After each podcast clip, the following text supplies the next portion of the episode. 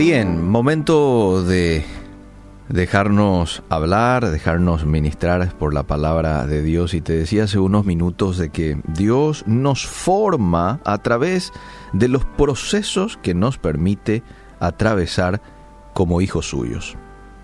Los fracasos, los errores, las crisis, las pruebas y experiencias difíciles que pudieron destruirte, amable oyente, en realidad son los medios que Dios está usando para formarte, para formar tu carácter, para hacerte mejor persona, mejor papá, mejor esposo, mejor hijo suyo, mejor profesional, para que vos estés eh, preparado para cuando vengan las tormentas, que no vayas de un lugar a otro, como dice el libro de Santiago, ¿verdad? Como una persona que no tiene rumbo, así es una persona insegura, por ejemplo, va de un lado a otro. Entonces lo que Dios hace es, está trabajando con nosotros, para que seamos más equilibrados en todos los sentidos. El hecho de que tus planes fracasen, amable oyente, no quiere decir que Dios no está contigo tampoco quiere decirte que estás destinado a que siempre te vaya mal. Hmm. Porque a veces queremos pensar esto, ¿verdad? Eh, no, Dios en realidad parece ser que está ocupado en otras cosas, ama a otras personas, pero a mí no, ¿verdad? No hay que pensar de, la, de esa manera. Antes bien, el dolor, la traición, la soledad, la aflicción es lo que Dios usa para quitar de tu vida todo lo que te aleja de Él y poner en ti lo que te conecta al propósito que tiene para tu vida. Quiero volver a repetirlo. La traición, la soledad, la aflicción es lo que Dios usa para quitar de tu vida todo lo que te aleja de Él y para ponerte poner en ti lo que te conecta a su propósito. Dice Jeremías capítulo 18, verso 6, He aquí que como el barro en la mano del alfarero, así sois vosotros en mi mano, oh casa de Israel. Es Dios mismo hablando y comparándonos con el barro en las manos del alfarero. Eh, si nosotros leemos un poco el contexto de este pasaje, Jeremías 18, vamos a notar de que Dios envía al profeta Jeremías a la casa de un alfarero. Y él va y observa el trabajo del alfarero y fue testigo él al ver cómo se le rompía una vasija de barro en sus propias manos cuando estaba siendo creada. Sin embargo, este alfarero volvió a tomar ese mismo barro y creó una vasija más fuerte, más útil y más resistente que la anterior. Entonces ahí es donde el Señor le dice, así son ustedes en mis manos, oh casa de Israel, como ese barro en las manos del alfarero.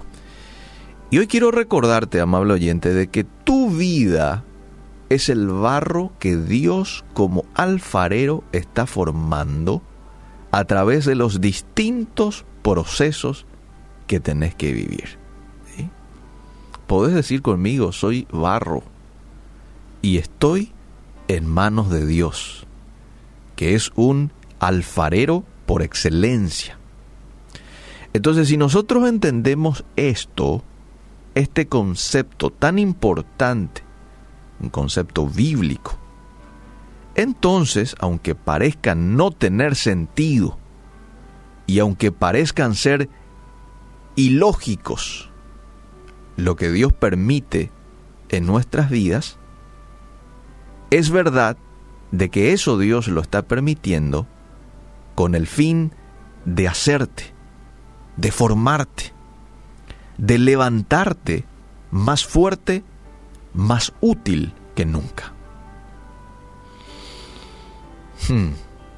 Hay que verlo desde esa perspectiva, porque esa es la perspectiva correcta, esa es la perspectiva bíblica.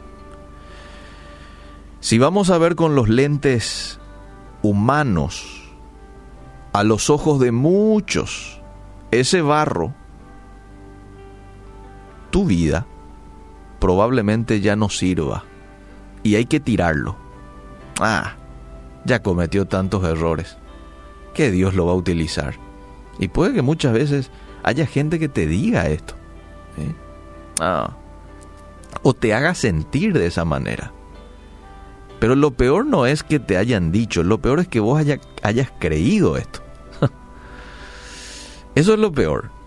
Y aquí hay un trabajo del mismo Satanás, del acusador, que viene y te dice en la mente, ya vos no tenés remedio, ya vos no te vas a ir lejos, Dios está cansado de vos.